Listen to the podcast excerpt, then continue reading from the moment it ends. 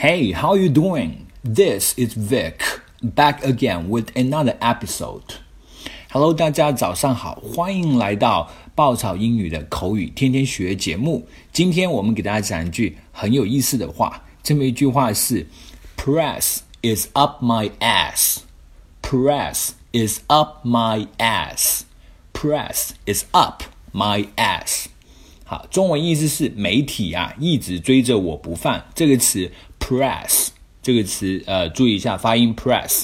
还有就是第三个单词 up up 这个 up 这个 u 它发的是一个 v 的发音，v 的发音它是发成那个呃倒 v 发，在音标当中它是发成啊啊，它是用喉音来发这个啊的音啊 up up my ass ass 这个嘴巴要张大一点。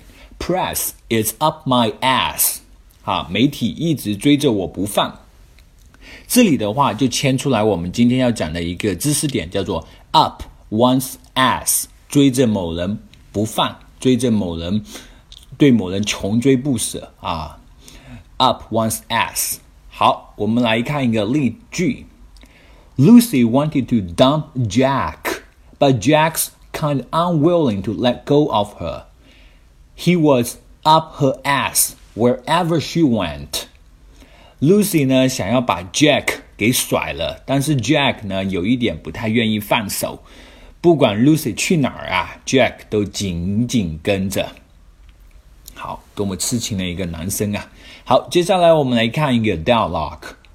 Hey Jeremy, I read about you this morning on New York Times. What's going on? Hey Jeremy，今天早上在《纽约时报》我读到关于你的新闻了，这是咋回事呀 ？It's the financial disclosure of the company. Someone found something weird with those numbers. 是公司的财务披露资料出现了问题，有人觉得我们的那些财务数据呀有些蹊跷。Oh shit! You didn't say nothing, right? 我靠，你啥也没说吧？是不是？no, I said nothing. But now press is up my ass. Well, keep your mouth shut and get yourself a place where no one finds you. 嗯，你现在嘴巴赶紧闭上，不要乱说了，先找个人没人能够找得到你的地方吧。Hey, Jeremy, I read about you this morning on New York Times. What's going on?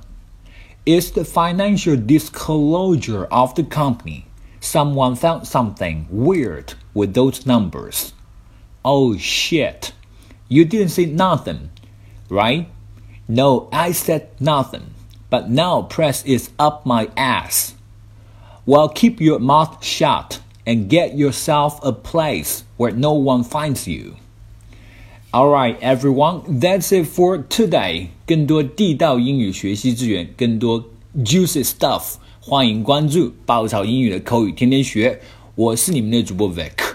I will see you In the next episode. Bye.